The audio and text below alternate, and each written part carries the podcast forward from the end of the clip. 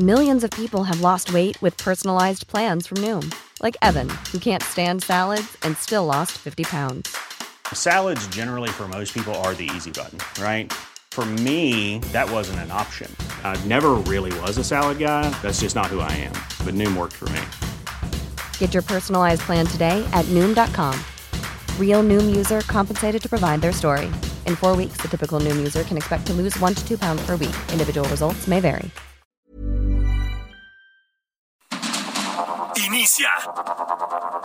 Heraldo Noticias de la tarde con Jesús Martín Mendoza. En Heraldo Radio.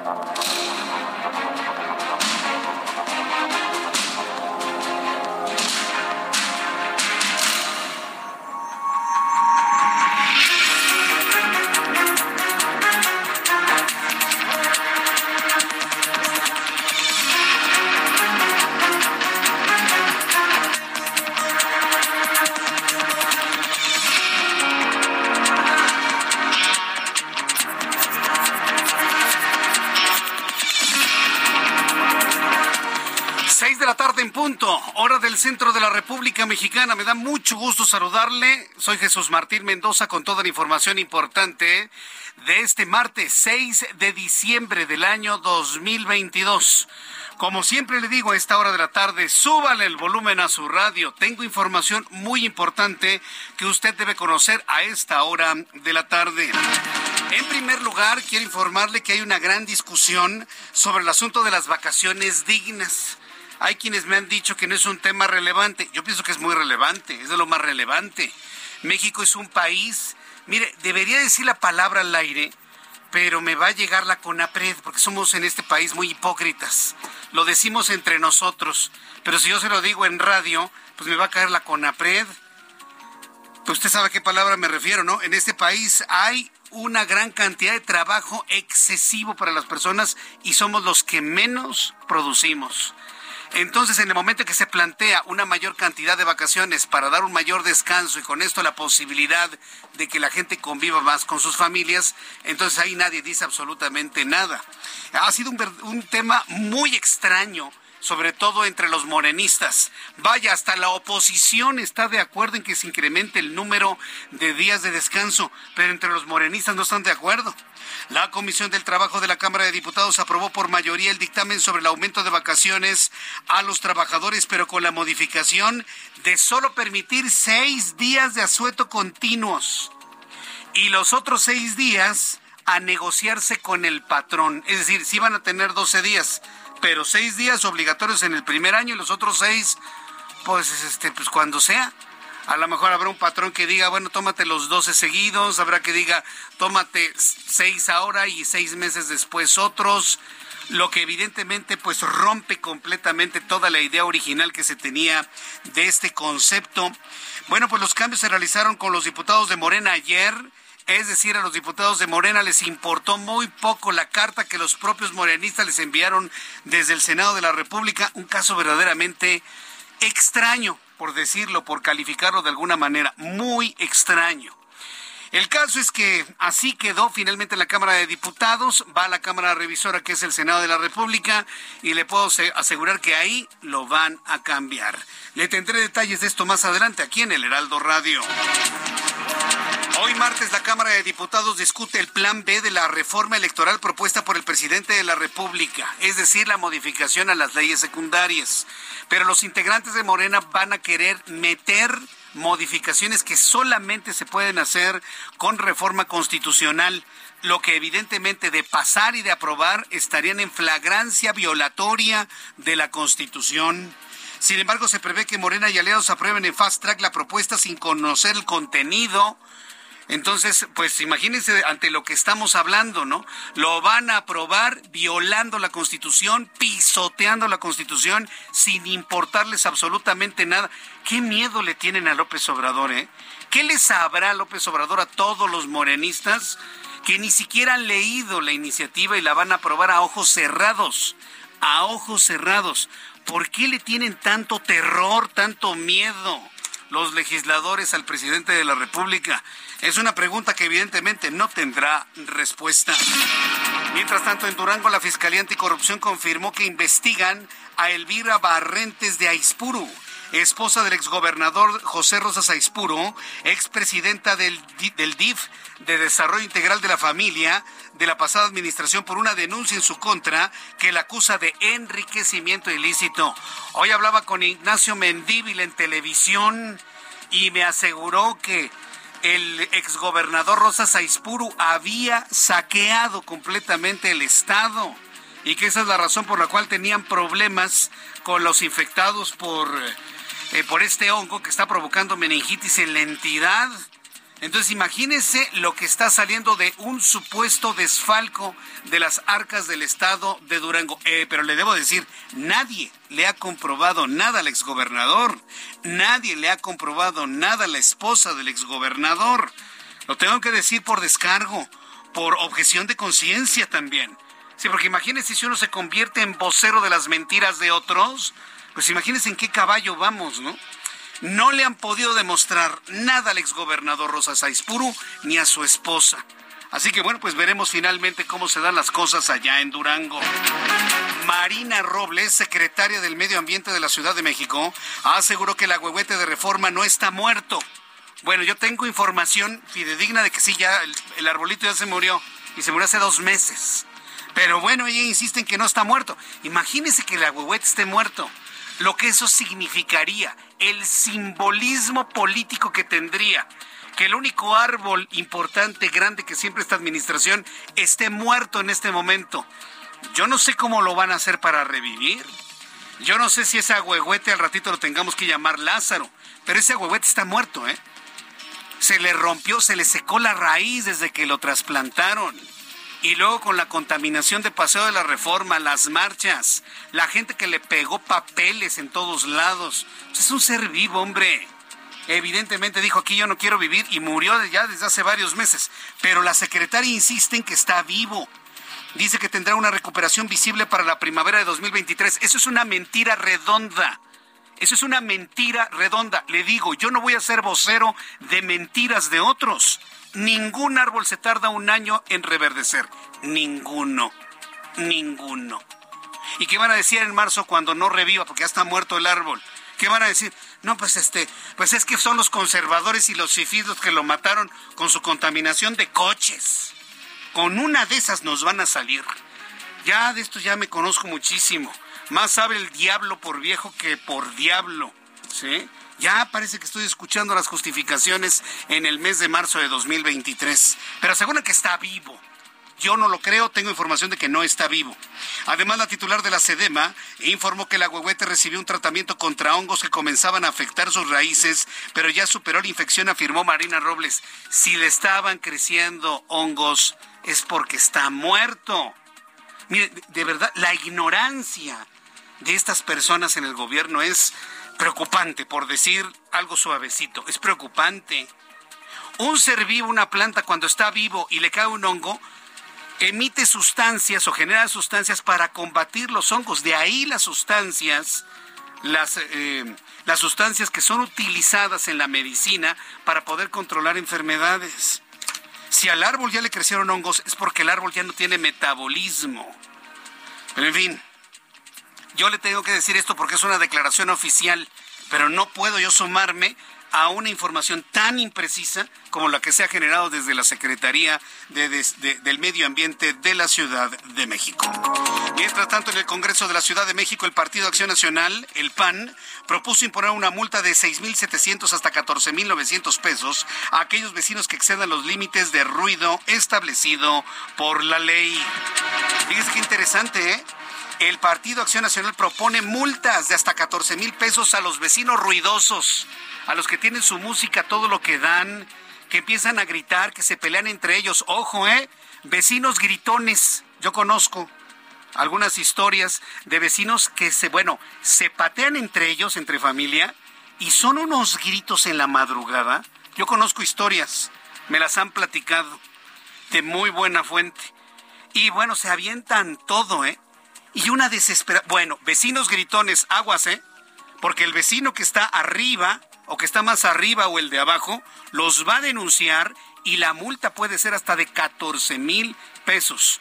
Cuidado, vecinos, gritones, ruidosos, músicos o lo que sea.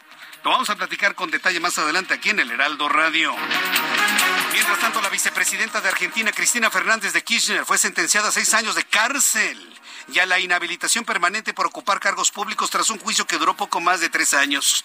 Cristina Fernández fue acusada por administración fraudulenta tras el desvío de fondos que estaban destinados a obras públicas. Ay, Cristina, ni el, ni el montaje del supuesto atentado te ayudó, ¿eh? Ay, Cristina, y se lo digo a los argentinos que están aquí en México, ¿cómo pueden tener una vicepresidenta así? Ni el supuesto montaje o el montaje que hizo de un supuesto atentado en contra de ella le ayudó para librar esto que hoy enfrenta. Seis años de cárcel a la vicepresidenta argentina Cristina Fernández, viuda de Kirchner. En noticias del fútbol que se practica allá en una contienda mundialista allá en el Medio Oriente. Bueno, pues en las noticias de esta justa mundialista, este martes la selección de España fue eliminada por marcador de 3 a 0 ante Marruecos ante la tanda de penales tras empatar a cero en un tiempo de juego regular. El otro encuentro de octavos de final, Portugal goleó 6-1 a Suiza sin gol de Cristiano Rolando, Ronaldo, quien jugó los minutos finales del partido. Más adelante con eh, Roberto San Germán le voy a tener todos los detalles de cómo quedaron ya finalmente los cuartos de final, qué es lo que se visualiza para las semifinales y cómo se va a conformar la gran final de este desangelado, sin sabor, extraño e hipócrita contienda mundialista. ¿Por qué le digo hipócrita? Porque ahora resulta que ya salió una Miss Croacia que va a ser la novia del mundial. Y ahí están todos los cataríes tomándose las fotos con la chica. Sí, muy, muy bella, por cierto, ¿eh? Muy, muy, muy bella, por cierto. Pero con unos escotes gigantescos y los cataríes tomando selfies con ella. Pues no que no iban a permitir ni los besos en las calles, no que aquella persona que fuera descubierta tomando, estando con otra mujer que no sea la suya, se iba a ir a la cárcel. Hemos sido testigos de cosas verdaderamente increíbles allá en Qatar. Digo, a mí me parece normal que se tomen una foto, una selfie con la chica que ahora va a ser la novia del Mundial de Qatar. Pero que no nos vengan después con que son muy respetuosos de sus leyes y de su religión, porque ya vi a los cataríes felices de la vida abrazando a la chica que ha robado el corazón de todos los cataríes y hombres internacionales allá en aquel país. Las seis de la tarde con 13 minutos hora del centro de la República Mexicana. Vamos con nuestros compañeros reporteros urbanos, periodistas especializados en información de ciudad. Mario Miranda, qué gusto saludarte. ¿En dónde te ubicas, Mario? ¿Qué tal Jesús Martín? Buenas tardes. Nos encontramos en la alcaldía Xochimilco, exactamente en el cruce de la calle Nuevo León y la avenida Chapultepec. Jesús Martín, y es que este martes se cumplen cinco días de bloqueo por parte de pobladores de San Gregorio Atlaculco. Jesús Martín, comentarte que este día pues todo marchado con tranquilidad, siguen pues con los bloqueos, hacen varias actividades, hacen actividades culturales aquí en esta zona donde está bloqueado, también se encuentra un grupo de danzantes y también están recaudando firmas a, de parte a todos los vecinos, toda la gente que pasa aquí, los presentes, les están llamando a que firmen este, una, una hoja para que pues expresen que si están a favor o están en desacuerdo con las obras que está realizando personal de sistemas de aguas de la Ciudad de México. Pues, sin comentarte que el día de mañana a las 12 del día se cumple el plazo que dieron los pobladores de San Gregorio de Chapulco para que pues, el personal del gobierno de sistemas de agua retire las tuberías de esta zona. De lo contrario, los pobladores van a retirar ellos mismos las tuberías de Jesús Martín. No así que estaremos al pendiente de lo que acontezca en esta zona de San Gregorio Acapulco. Muchas gracias por esta información, Mario Miranda. Buenas tardes. Hasta luego, muy buenas tardes. Le tenté todos los detalles de lo que sucede allá en Xochimilco. Y atención, amigos que nos escuchan en otras partes del país. Esto les puede suceder si sus gobiernos no atienden el principio de usos y costumbres en cada alguna de, cada una de las poblaciones donde se escucha el Heraldo Radio. Ha sido un gravísimo error aquí en Xochimilco, Ciudad de México, no atender los usos y costumbres. Y eso es lo que tiene, pues no nada más paralizada, sino incendiada esta parte de la alcaldía Xochimilco. Gerardo Galicia, qué gusto saludarte. ¿En dónde te ubicamos? Gusto nuestro, Jesús Martín. Excelente tarde, zona sur de la capital. Acabamos de recorrer la avenida Canal de Chalco entre la calle Piraña y su entronque con el periférico. En general, hemos encontrado un avance por lo menos aceptable en ambos sentidos. Se puede alcanzar una velocidad por arriba de los 40 kilómetros por hora. Hay que tener precaución porque tenemos baches bastante, bastante grandes y de hecho estamos saliendo ya de las instalaciones eh, del Fuerza de Tarea de la Policía Capitalina. Se ha dado inicio, Jesús Martín, al operativo Cometa, este operativo que llega con las fiestas decembrinas. Serán 1.800 elementos del área de Fuerza de Tarea, los especialistas en explosivos, los que están recorriendo eh, los tianguis y los mercados para evitar precisamente la venta de pirotecnia. Este operativo Cometa, o llamado operativo Cometa, terminará hasta el próximo año. Y para nuestros amigos que van a utilizar el periférico, justo llegando a la zona de Cuemanco con dirección a la avenida Tláhuac, también ya está avanzando completamente a vuelta de rueda. Por lo pronto, Jesús Martín, el reporte. Muchas gracias por esta información, Gerardo Galicia. Hasta luego. Hasta luego, que te vaya muy bien. Son las 6 de la tarde con 15 minutos hora del centro de la República Mexicana. Hoy es 6 de diciembre. Hay que revisar qué sucedía un día como hoy en México, el mundo de la historia. Abra Marreola. Veamos amigos, esto es un día como hoy en la historia, 6 de diciembre. Año 35. En la actual Guatemala se documentan los primeros escritos de América, las estelas de la época Olmeca tardía. 1768. En Londres se publica la primera edición de la Enciclopedia Británica. 1810. En la ciudad de Guadalajara, el sacerdote Miguel Hidalgo y Costilla declara la abolición de la esclavitud. Amigos, esto fue un día como hoy en la historia. Muchas gracias. Gracias. Gracias a ti, estimado Abraham Arreola, por las efemérides. Hoy un día, pues, corrió con muchas cosas, ¿no? Luego sucede así en el año. Hay días en donde nos podríamos pasar todo el programa de noticias platicando de lo que ha ocurrido en otros años y hay días como este, ¿no? En donde pues prácticamente nada. Bueno, eso sí, podemos saludar a quienes cumplen años, festejan su santo, algún aniversario importante el día de hoy. Vamos a revisar las condiciones meteorológicas para las próximas horas. Mucha atención porque el Servicio Meteorológico Nacional de la Comisión Nacional del Agua informa sobre la presencia de una vaguada polar, una corriente en chorro subtropical, canales de baja presión y circulación anticiclónica. En el boletín informativo de la Conagua se está dando a conocer que durante esta noche y madrugada el arrastre de humedad generado por la corriente en chorro subtropical en interacción con una vaguada polar que se extiende al noroeste de Baja California, mantendrá condiciones para lluvias puntuales fuertes en zonas de Sonora y Chihuahua, chuboscas en Baja California Sur y en Sinaloa, así como lluvias aisladas en Baja California, Durango, Coahuila, además de fuertes rachas de viento hasta 70 kilómetros por hora. A ver, un viento de 70 kilómetros por hora le arranca un árbol. Así para que me lo entienda. Un viento de 70 kilómetros por hora aquí en la Ciudad de México le tira varios espectaculares. Entonces, de eso estamos hablando de rachas de viento tan poderosas de 70 kilómetros por hora.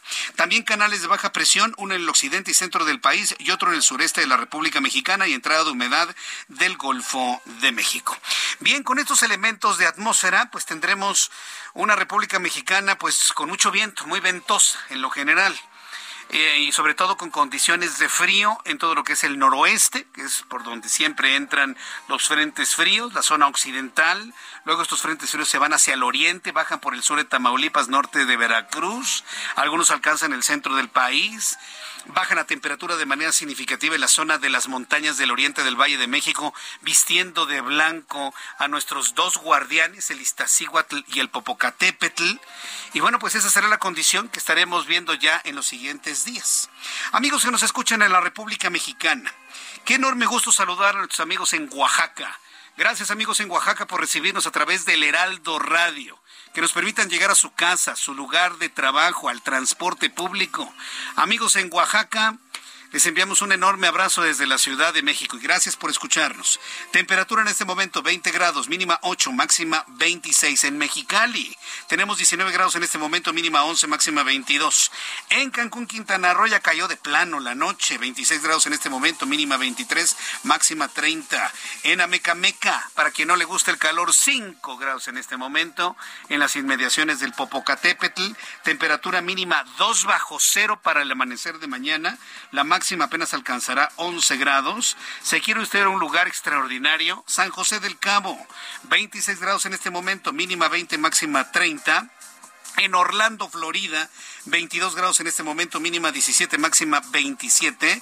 Amigos que nos escuchan, en la ciudad de Houston, 25 grados en este momento, mínima 20, máxima 28. En Woodlands, 25 grados en este momento, mínima 20, máxima 28. En Guadalajara, Jalisco, 24 grados en este momento, mínima 11, máxima 28. Y aquí en la capital de la República, Quiero informarles que tenemos 20 grados, una temperatura muy confortable en este momento, pero eso sí, con mucho frío mañana temprano, mínima 8 grados y la máxima alcanzará 24 grados Celsius.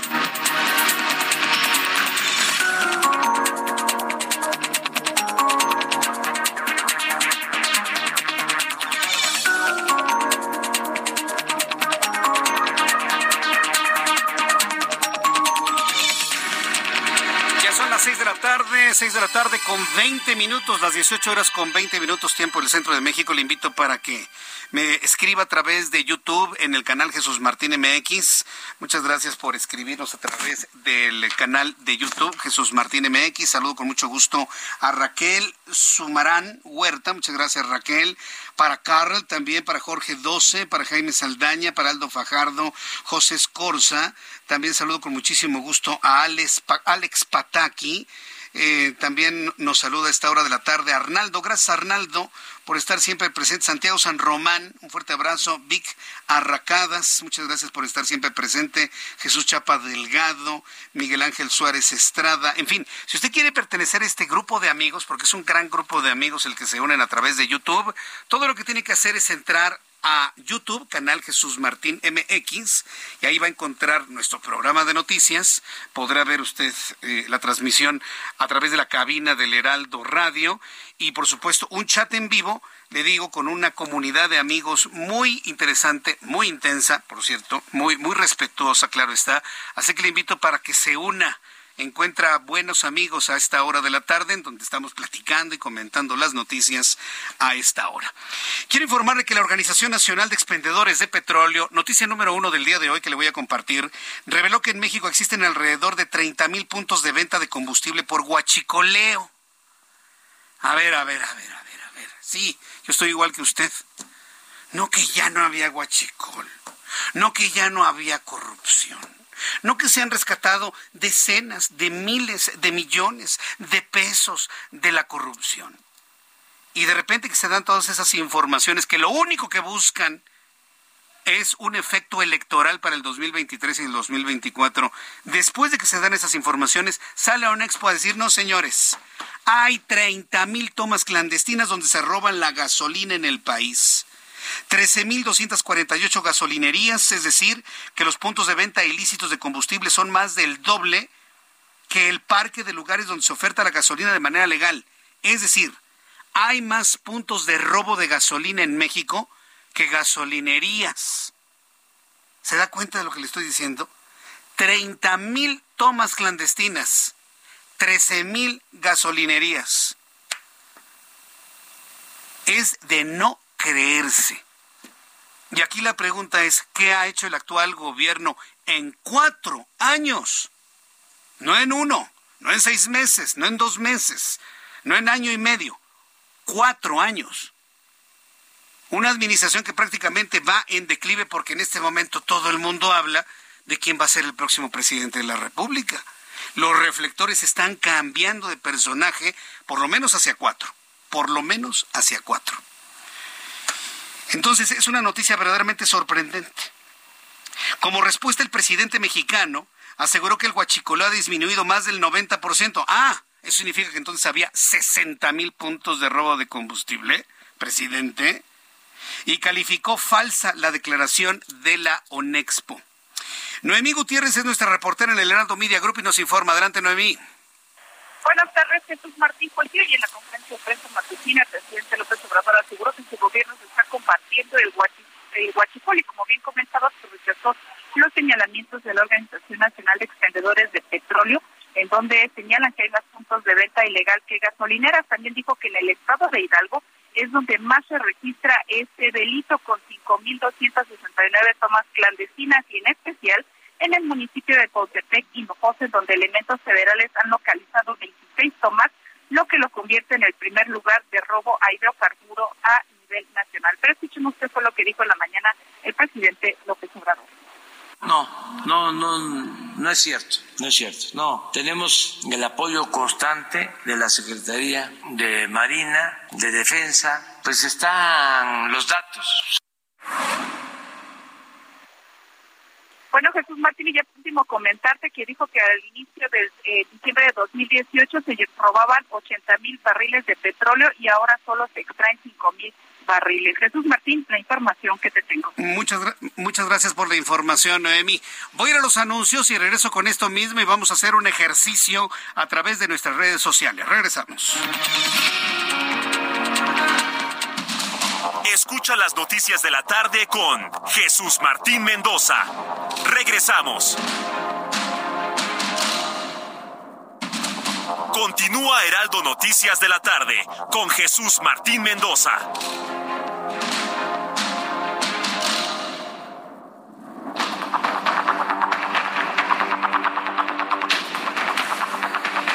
Ya son las seis de la tarde con 30 minutos las 18 horas con 30 minutos hora del centro de la República Mexicana. A propósito de estos datos de la ONEXPO, a ver, reflexiónelos. Mire, no nada más los oiga, escúchelos y analícelos.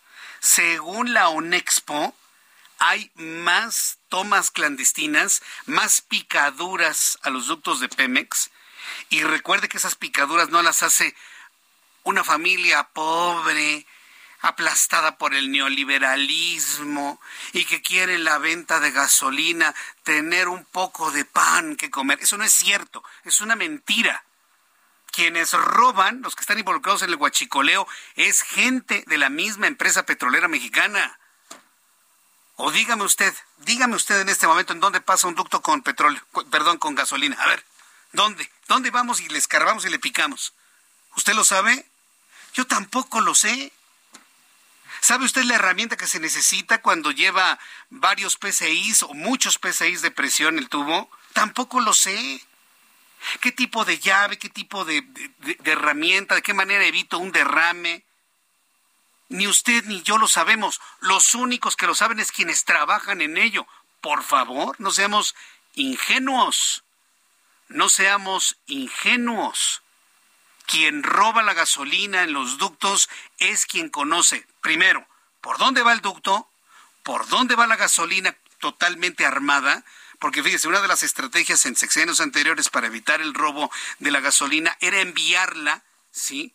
No, no completen su conformación, sino por un ducto enviar una parte, por otro ducto enviar una parte, llegar a las subestaciones y ahí mezclarla y entonces ya a través de los camiones repartidores llevarlos a las gasolinerías. Bueno, pues ni así porque resulta que hay ductos que llevan el producto terminado. ¿En dónde pasan los tubos con producto terminado? Solamente las personas que conocen el interior de la empresa saben por dónde pasan.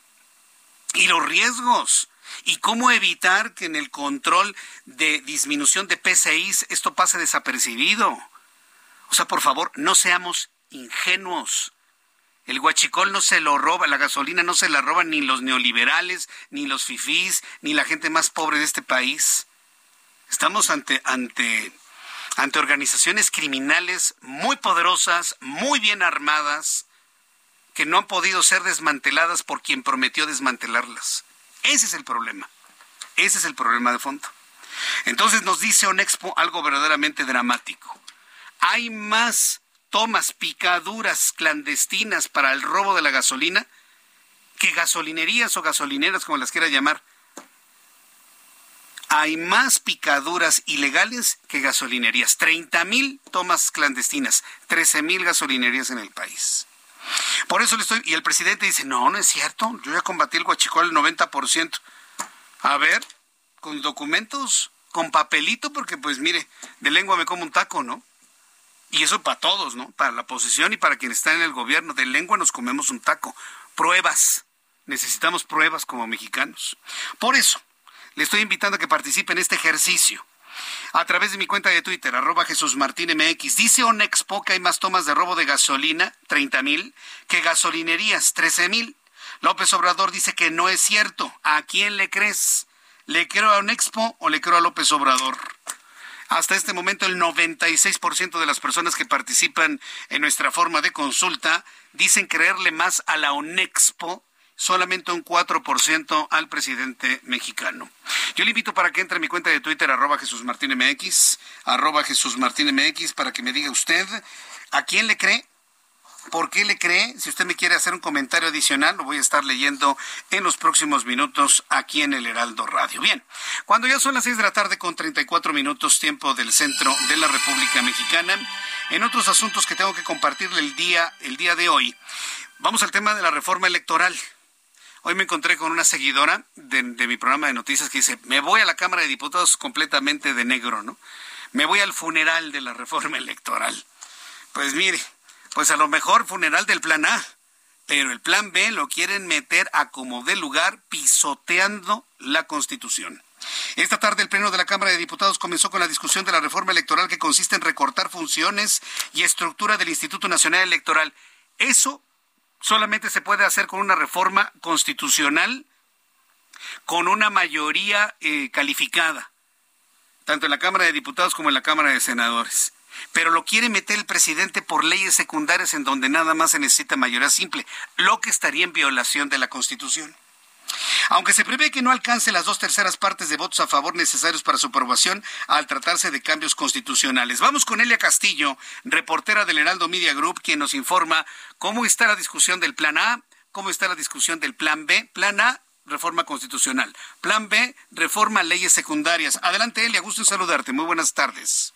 Muy buenas tardes, Jesús Martín. Te saludo con mucho gusto aquí al auditorio. Bueno, pues te comento que está en pleno el debate de la reforma constitucional en materia electoral, que como bien señalas, pues no cuenta con los votos de eh, la oposición, no cuenta con la mayoría calificada para ser aprobado. Sin embargo, te cuento que se llevan eh, más de tres horas de debate y eh, pues se espera que se sea ah, rechazada, porque no es votada, ah, al filo de las nueve o diez de la noche para de inmediata de inmediato eh, concluir con esta sesión e iniciar la siguiente en donde se discutirá el plan ante de reforma electoral entregado esta este mediodía por el secretario de Adán Augusto López a los diputados de la fracción parlamentaria de Morena y a la mesa directiva de esta Cámara de Diputados. Te comento que, bueno, dentro del el contenido del famoso plan B de reforma electoral enviado por el presidente Andrés Manuel López Obrador también, así como el plan A, pues a este plan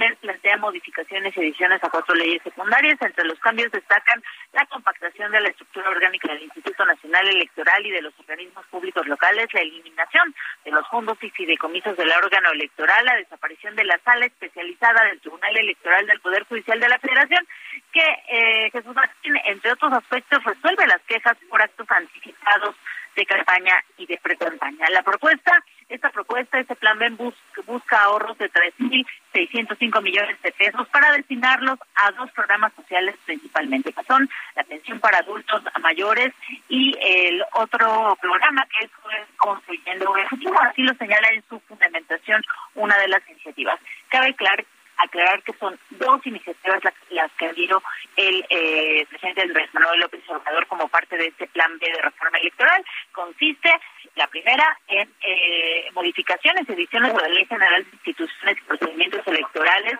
y a la Ley General de Partidos Políticos. La segunda, a buscar reformas, adiciones y modificaciones a la Ley General de Comunicación Social y a la Ley General de Responsabilidades Administrativas. Estas iniciativas presentadas y entregadas, eh, como te decía, a mediodía por el secretario de Gobernación, Adán Augusto López, a los integrantes de Morena y a la mesa directiva de la Cámara de Diputados busca reformar, derogar y adicionar lineamientos a las leyes antes mencionadas para generar ahorros que puedan ser destinados a estos programas sociales. Por otro lado, Jesús Martín, te comento que la iniciativa propone eliminar los fondos y fideicomisos del INE que han sido, así dice el texto, creados al margen de la ley mediante el depósito de recursos que debieron haber sido reintegrados al presupuesto federal, señala esta iniciativa. Esta iniciativa, Jesús Martín, se prevé que pues, se inicie su discusión pasadas las 10 de la noche de este martes, toda vez que en el debate de la reforma constitucional en materia electoral, pues apenas va en eh, pues los posicionamientos en eh, general de este dictamen que recordemos plantea reformas a 17 artículos constitucionales y entre pues los diversos cambios que plantea están la eliminación del Instituto Nacional Electoral, así como la votación o la elección de los consejeros electorales a través del voto popular. Así que bueno, continuamos con este debate. Eh, te comento que hay, hay algunos eh, pues trascendidos, algunos comentarios en los partidos de la Cámara de Diputados en donde se prevé que las fracciones del Partido Verde Ecologista de México y del Partido del Trabajo no vayan unificados en su votación del plan B. Con esto, pues eh, está la esperanza para las fracciones de oposición que no pase este plan B del titular del Ejecutivo, que recordemos para leyes secundarias se requiere únicamente de mayoría absoluta, es decir, de la mitad más uno de los diputados presentes en el Pleno de la Cámara de Diputados. Así que bueno, pues estamos a la expectativa, la expectativa de ver la discusión de ese plan B y por supuesto la votación que se perfila se dé eh, pues en la madrugada o la mañana de este miércoles 7 de diciembre. Martín. Se antoja sumamente interesante, sobre todo esto de que no vayan en unidad con Morena, el Partido Verde y el Partido del Trabajo. Estaremos muy atentos. Vas a tener una jornada larguísima en la Cámara de Diputados, Elia. Así que bueno, pues te deseamos paciencia, pero sin duda será una jornada digna para la historia. Muchas gracias, Elia. Muy buena tarde. Muy buena tarde, que te vaya muy bien. Elia Castillo, nuestra reportera, ya está lista, ¿eh? con casita de campaña, con todos los elementos necesarios, con las cobijas necesarias para estar al pendiente en las discusiones que se van a extender durante toda la madrugada. Pero la noticia aquí central, la noticia principal, y que debería ser la noticia de ocho columnas, ¿sí? Debería ser la noticia de ocho columnas, es que el Partido Verde el Partido del Trabajo van de manera independiente a votar el plan B presentado por el gobierno federal. Es decir, ¿qué significa esto? Que diputados del Partido del Trabajo y del Partido Verde podrían votar también en contra. Con lo que en una de esas ni siquiera con votación simple podría pasar. ¿Y por qué no podría pasar? Porque mire, lo que están intentando los legisladores de Morena y del presidente de la República es hacer pasar modificaciones constitucionales como leyes secundarias, lo que es claramente violatorio a la Constitución. En la línea telefónica, Rubén Moreira Valdés, coordinador parlamentario del Partido Revolucionario Institucional en la Cámara de Diputados. Estimado Rubén Moreira, bienvenido al Heraldo Radio. Muy buenas tardes. Muy buenas tardes, muchas gracias por la llamada y estoy a la orden. Se está perfilando muy interesante la discusión, sobre todo ahora con este anuncio de que van independientes Verde Ecologista Partido del Trabajo, lo que podría fortalecer sin duda la negativa de la oposición a que se aprueben modificaciones a leyes secundarias en materia electoral claramente violatorias a la Constitución, Rubén Moreira. ¿Cómo está el escenario en este momento? Bueno, estamos a punto, unos 10 minutos de que se vote la reforma constitucional, que obviamente no tiene los votos para ser aprobada. Eso va a suceder en unos minutos. Bien. Y luego eh, tenemos que esperar a que se publique este eh, eh, la supuesta iniciativa que llegó este, y que empiece otra eh, sesión para que se vayan desahogando. Ahí se supone que se votaría esa reforma secundaria, que lo más seguro para que se vote es que un, miembro del Partido Morena haga propia, de tal manera que no tenga que ir a comisión. Ese sería el procedimiento. Y entonces pues ya se somete a votación. Eh, todo el paquete es como se va a votar. Sí, es decir, con esto que me está explicando, lo que están intentando en Morena es el plan B, aprobarlo en fast track, para entenderlo claramente. Sí, y seguramente así va a ser. Sí, y, y, y, va a pasar, seguramente. Seguramente sí. Eh, yo creo que ellos van a tener los votos del PP y del Partido Verde por los posicionamientos que tuvieron hace unos momentos. Ah, ya. E, entonces, este anuncio que se había hecho de que querían independientes, que abre la posibilidad de que integrantes del Verde y del Partido del Trabajo voten en contra, ¿no lo ve, Rubén Moreira?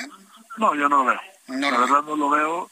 Los posicionamientos que ahorita, hace unos momentos, escuché yo a, Carlos Puente y que escuché yo a Gerardo Fernández Noroña, en la reforma constitucional pues se daban eh, a entender que va a haber una respuesta conjunta en la otra en la otra sesión. Pero Rubén Moreira, ¿cómo es posible que se apruebe en la Cámara de Diputados eh, modificaciones a leyes secundarias cuyo contenido sea claramente violatorio a la Constitución? Porque no podrían ser por leyes secundarias, son modificaciones únicamente constitucionales con mayoría relativa, eh, mayoría con, la mayoría calificada. ¿Cómo, es posible que se apruebe algo que es claramente violatorio a la Constitución? Bueno, yo lo primero que tengo que decirles es que no las hemos visto. Ya han circulado versiones, pero no han publicado en la Gaceta Oficial. Ese es el primer tema. El segundo tema es porque es posible porque ellos tienen una mayoría simple que les permite eso y que es producto pues de las votaciones que, que hubo en el 2021. Entonces, con esa mayoría simple, ellos van a intentar sacar pues, lo que sea de reforma secundaria. En caso de que se transgreda la Constitución, pues hay acciones para remediar eso. Sí, o sea, acciones de inconstitucionalidad, lo que bueno, nos llevarían a un debate pues larguísimo, ¿no? Que podría inclusive trascender el propio proceso electoral del 24, ¿no? Diputado. Pues, eh, pues puede ser, pero pero pues normalmente cuando hay un, término de esos, la Corte trata de resolver algo. Para enfrentar todos estos momentos, antes de que vaya usted a la votación, diputado, y le agradezco doblemente que nos tome la comunicación, ¿cómo ve usted la oposición? ¿Sólida? ¿Va marchando al mismo tiempo? ¿Cómo la ve usted toda la oposición unida? La oposición eh, va a votar en contra. Nosotros en esta reforma y en la, y en la posible secundaria es como votaremos en contra. Correcto. Bueno, pues entonces me dice que en 10 minutos ya prácticamente se entierra el plan A del presidente, ¿no? De esta modificación constitucional que pretende desaparecer al INE. Eso prácticamente ya no tiene más vida, ¿no? Está muerta. Sí, estamos a punto de que se vote. Bien, bueno, le agradezco mucho, diputado Rubén Moreira, que me ha tomado la comunicación y a través del canal del Congreso estaremos atentos de este proceso de votación. Muchas gracias por este tiempo. Le mando un abrazo y le agradezco mucho su llamada y espero que me sirvan los comentarios. Sí, no, siempre son muy útiles. Muchas gracias, diputado. Que le vaya muy bien. Gracias. Gracias. Es Rubén Moreira Valdés, el coordinador parlamentario del Partido Revolucionario Institucional.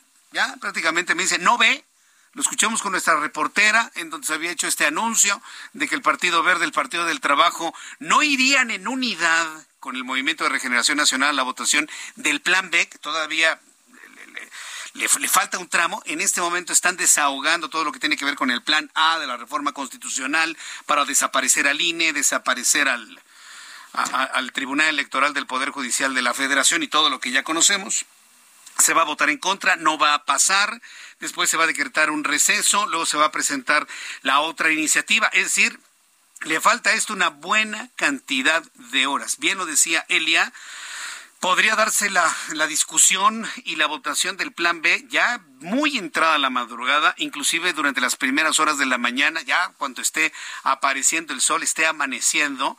Y bueno, pues aquí en el Heraldo Radio y Heraldo Televisión vamos a estar muy atentos de lo que suceda en la Cámara de Diputados. Van a estar cansadísimos.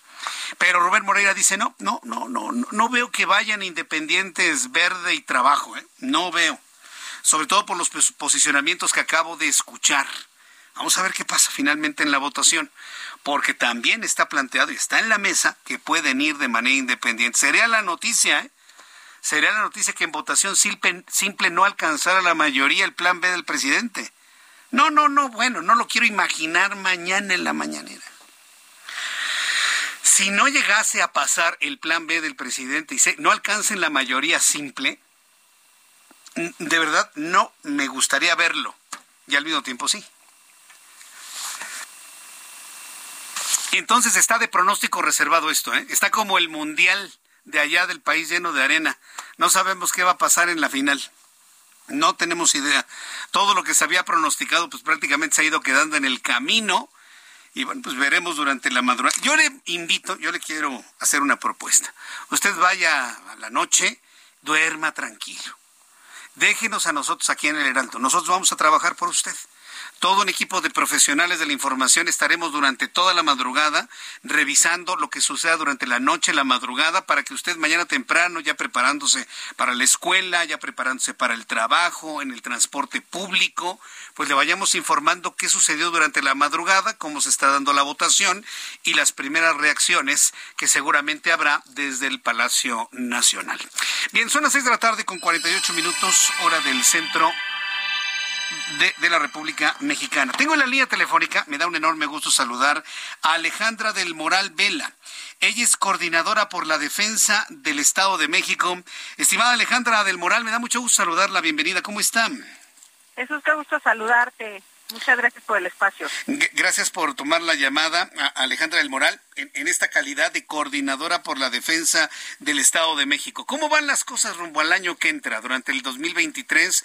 Una elección que siempre se ha dicho que es como una especie de laboratorio rumbo a la presidencial del año siguiente. ¿Cómo la evaluaría en este momento, Alejandra? Pues mira, nos estamos preparando para un escenario que sabemos no será sencillo.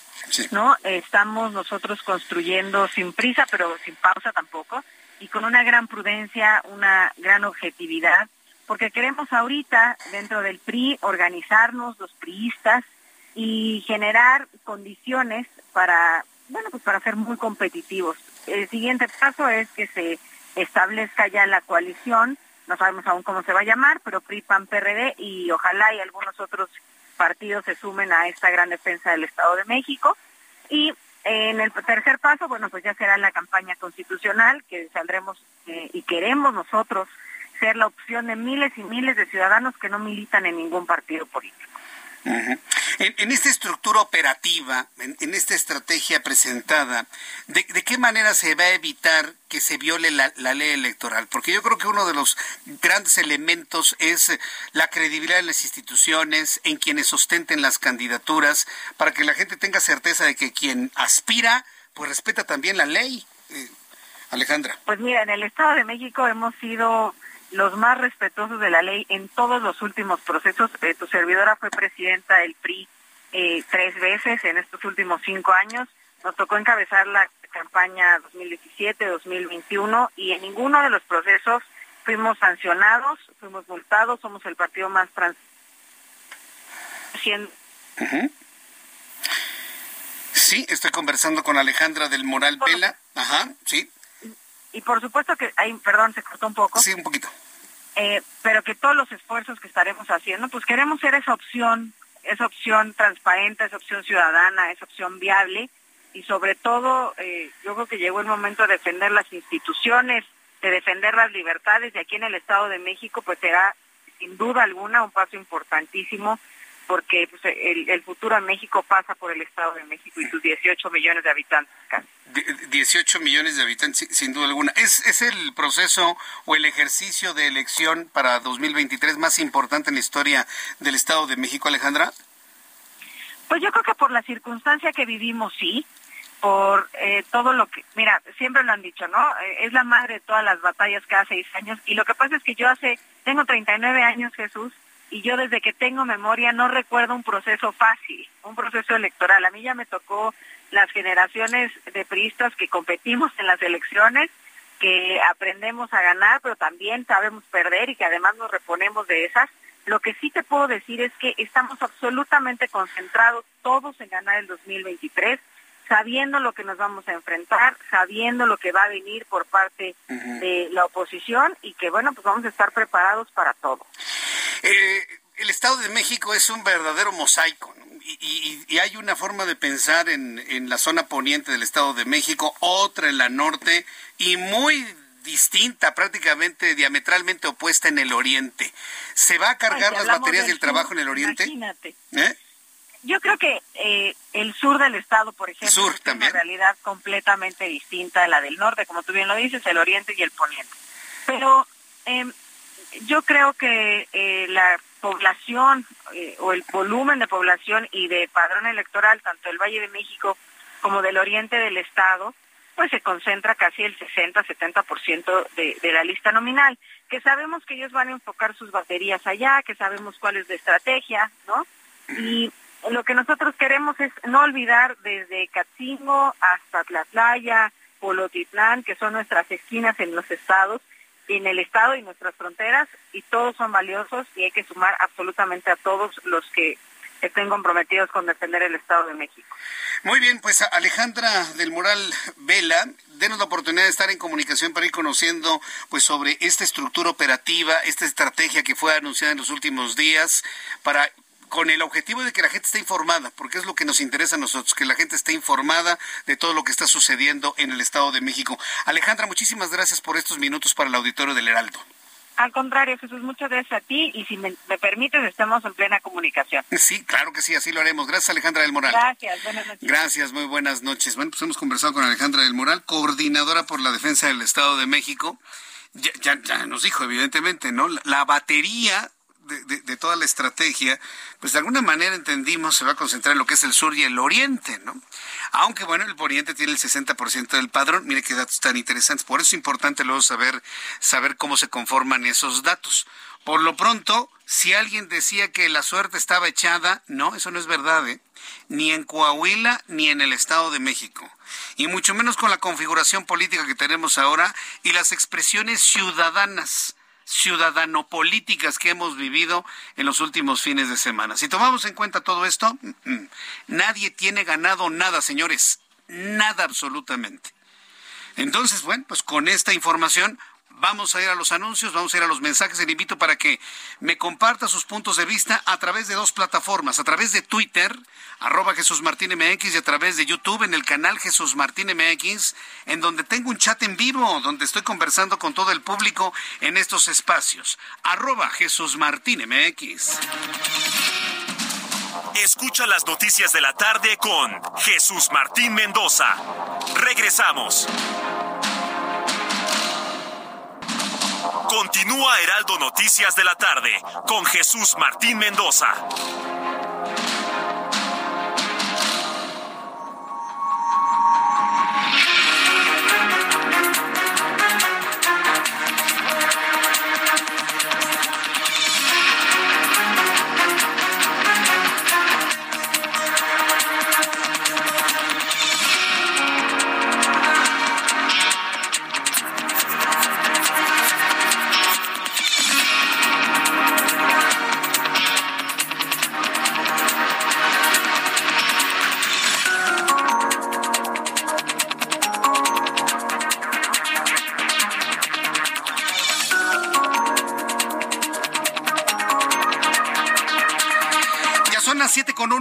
Las 19 horas con un minuto, hora del centro de la República Mexicana, le presento un resumen con las noticias más importantes en el Heraldo Radio. Rubén Moreira, coordinador del PRI en la Cámara de Diputados, declaró en entrevista que el plan B del presidente mexicano tendrá el apoyo del verde ecologista del Partido del Trabajo, contrario a lo que se había anunciado en la Cámara de Diputados de que irían eh, no en unidad, sino de manera independiente en su voto. Dice Rubén Moreira que sus posicionamientos aseguran que estarán respaldando al Movimiento de Regeneración Nacional. Agregó que la modificación de leyes secundarias será aprobada porque Morena tiene la mayoría simple. Sin embargo, si esa minuta viola la Constitución, existen las acciones de inconstitucionalidad para contrarrestar lo que llegue a aprobar Morena. Seguramente sí. Yo creo que ellos van a tener los votos del PP y del Partido Verde por los posicionamientos que tuvieron hace unos momentos, los posicionamientos que ahorita hace unos momentos escuché yo a, Carlos Puente y que escuché yo a Gerardo Fernández Noroña, en la reforma constitucional pues se daban eh, a entender que va a haber una respuesta conjunta en la otra en la otra sesión. Ya han circulado versiones, pero no han sido publicado en la Gaceta Oficial. Ese es el primer tema.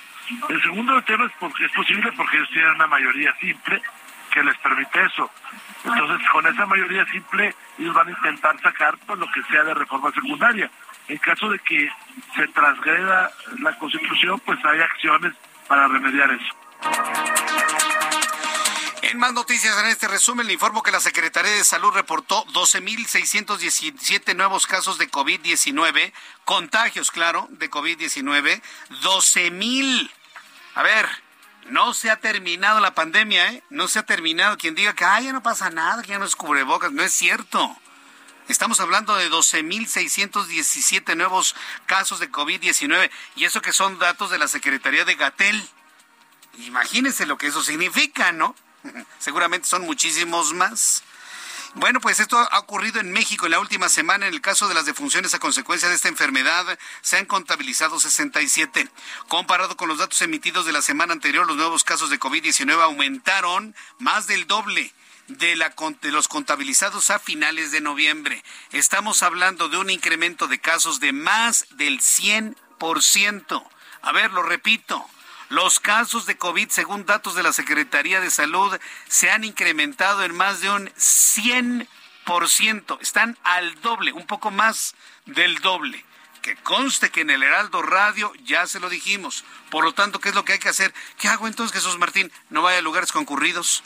Si no tiene que ir a un lugar concurrido, no vaya. Si tiene que ir, utilice cubrebocas, cubrebocas KN95. No nada más de esos de telita, no, no, no. Un buen cubrebocas bien puesto que cubra la nariz, la boca y la barbilla, sí, ni modo. Lavarse la mano, las manos, estornudar de etiqueta. Si se siente mal, consultar a su médico. Importante. Si se siente mal, tiene moco, garraspera, tiene tos, le duele la cabeza, le duele el cuerpo, no vaya a trabajar. Ay, es que me descuentan el día. No vaya a trabajar. Es que no es COVID, Jesús, es una gripita. No vaya a trabajar. Si usted está enfermo, no vaya a trabajar. Ya basas de esta ideología. Ah, cómo me gustaría decir la palabra al aire, pero le digo, me va a salir con APRED. Ya basta de esa ideología, ¿sí? Lo voy a decir acá en YouTube en el siguiente corte comercial para que me lo entienda. Ya basta esa ideología. Si se siente mal, consulte a su médico y no se presente a trabajar. Va a contagiar a más personas. El COVID ha subido más del doble, según la Secretaría de Salud y los datos que ha dado a conocer el día de hoy. Este martes se reportó la muerte de otra mujer a consecuencia de la meningitis en Durango, por lo que se actualizó la cifra de fallecimientos a 23. 23 muertos por meningitis debido a que las anestesias estaban contaminadas por un hongo debido a la mala praxis en un hospital de Durango. Esto lo ha dado a conocer la Secretaría de Salud, quien especificó que los casos confirmados de esta enfermedad aumentaron ya a 71. Sospechosos hay 1.400.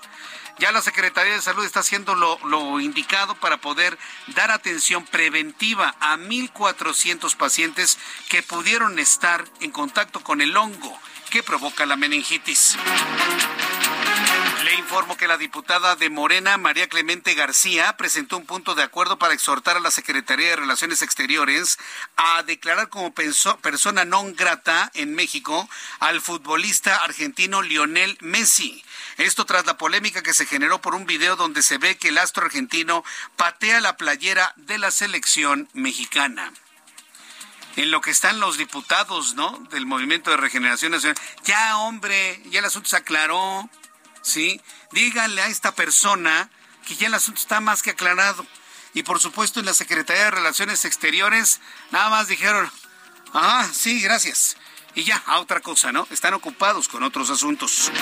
La empresa de transporte Didi anunció un nuevo cargo a las tarifas denominado monto adicional por gasolina. Esto con el fin de apoyar con el costo del combustible a los conductores de la aplicación de movilidad. Este porcentaje extra dependerá de cada kilómetro recorrido. No, pues así Didi, Didi se va a ir para abajo.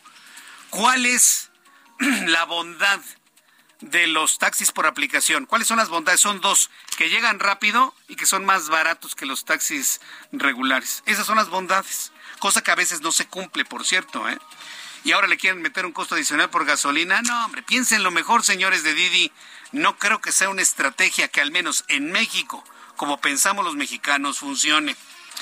Mientras tanto, más de este resumen, la Organización de las Naciones Unidas a través de los Departamentos de la Alimentación y Agricultura y la Comisión Económica para América Latina alertaron porque la cifra de personas que padecen hambre en Latinoamérica aumentaron un 33% entre 2019 y 2021 para alcanzar una cifra total de 56.5 millones. Entre las causas principales figuran el incremento de la pobreza y del costo de la canasta básica. Le informo en este resumen que un tribunal de Nueva York declaró culpable a la organización Trump por fraude fiscal tras confirmar el pago en especie como autos lujosos y alquileres en zonas residenciales a directivos de, las, de la compañía quienes no declararon esos ingresos. Este martes el Parlamento de Indonesia aprobó enmiendas legales que prohíben el sexo extramarital como parte de un conjunto de cambios de su código penal. Sus críticos indican que este paquete es un retroceso en las libertades para el país asiático. Y finalmente le informo que en Estados Unidos Neuralink, la firma de dispositivos médicos de Elon Musk, se encuentra en una investigación judicial por posibles violaciones al bienestar de los animales. Esto ante quejas internas del personal quienes dicen que sus pruebas con animales se están precipitando causando sufrimiento y muertes innecesarias en la empresa de Elon Musk. Estas son las noticias en resumen. Invito para que siga con nosotros. Le saluda Jesús Martín Mendoza.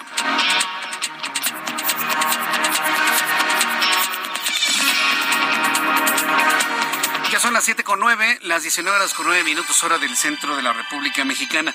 Fíjese, esto, esta noticia que le di al final del resumen se lo compartí en el Heraldo Televisión, más temprano, hoy por la tarde. Esta empresa Neuralink, el mismo, el mismo Elon Musk ha dicho que cuando esté listo, él mismo se va a poner un implante en su cerebro. Él mismo se va a poner un chip electrónico, un implante en su cerebro. Mire, de que lo haga, pues quién sabe, ¿no? Insisto, muchas cosas que luego se dicen en los medios son una especie de dogmas de fe. Hasta que no nos muestre el chip con una radiografía Elon Musk, le vamos a creer que tiene su chip electrónico. Pero a ver, uno de los asuntos que promete este chip, entre muchas otras cosas, que tiene que ver la geolocalización y muchas otras cosas, ya me tocó leer algunos que dicen, ay, él es el anticristo, Elon Musk es el anticristo porque dice el Apocalipsis que que el anticristo nos va a marcar con un sello en, el, en la frente, ¿no? Con el 666, ya lo que sea. Yo no creo en ese tipo de cosas. O sea, la interpretación yo creo que es mucho más profunda en otros asuntos, pero bueno, como sea. El asunto es que este chip electrónico, según Elon Musk, según la empresa Neuralink, entre muchos beneficios, promete, no se ha dicho que esto verdaderamente vaya a funcionar, promete hacer caminar a los paralíticos a través de este chip volver a conectar los impulsos cerebrales hacia miembros inferiores o superiores inferiores en el caso de cuadraplegia. Y de esta manera regresar la movilidad a quienes no lo han hecho. esto no es mágico, ¿eh? no, no, no creo que, que es bíblico, ¿no? Como Jesús decía, levántate y camina, no, de ninguna manera. Cualquier persona que ha pasado meses, ya ni siquiera años, ¿eh? Unos días, unos meses sin movilizar sus miembros, aunque tenga una conexión neurológica correcta, pues necesita meses, si no es que años, de rehabilitación muscular. Usted debe saber que inclusive mientras dormimos perdemos masa muscular al no utilizar nuestros músculos. Eso es lo que le ocurre a los astronautas en el espacio. Como no hay gravedad, se pierde masa muscular. Imagínese una persona que no se mueve en meses por una hemiplegia o una cuadraplegia, no tiene masa muscular suficiente. Entonces, una cosa es la conexión neuronal para enviar señales de movimientos a los pies, a las piernas o a los brazos. Y otra cosa es tener la musculatura, vaya, la cohesión ósea necesaria para que la persona pueda levantarse y pueda caminar. Entonces, tengo que decir esto para que no se vaya a creer que, ay, Elon Musk hizo un, un, un que se lo ponen a la gente y ya empiezan a caminar. No es cierto, ¿eh? no es tan fácil como eso. O sea, se puede restablecer la comunicación neurológica pero de ahí a rehabilitar ese hueso, de ahí a rehabilitar esos músculos, pueden pasar meses, pueden pasar años. Digo que ya de suyo sería milagroso, ¿no? Restablecer esa comunicación eh, neuronal. Ahora, ¿qué necesita Neuralink para esto? ¿Hacer experimentación con animales? Tenemos de dos, ¿sí? Que Elon Musk sea muy transparente en saber qué animales va a utilizar, cuál va a ser su nivel de sufrimiento y avanzar en esta materia, o decirle no, no experimentas con ningún ser vivo, cerramos Neuralink y nos quedamos como estamos. Yo no le voy a decir qué es lo que usted decida, usted piénselo. Pero yo pienso que el mundo tiene que ir avanzando en, en beneficios, en beneficios hacia muchas personas que han pedido, han soñado durante mucho tiempo con la posibilidad de un restablecimiento como el que le he platicado.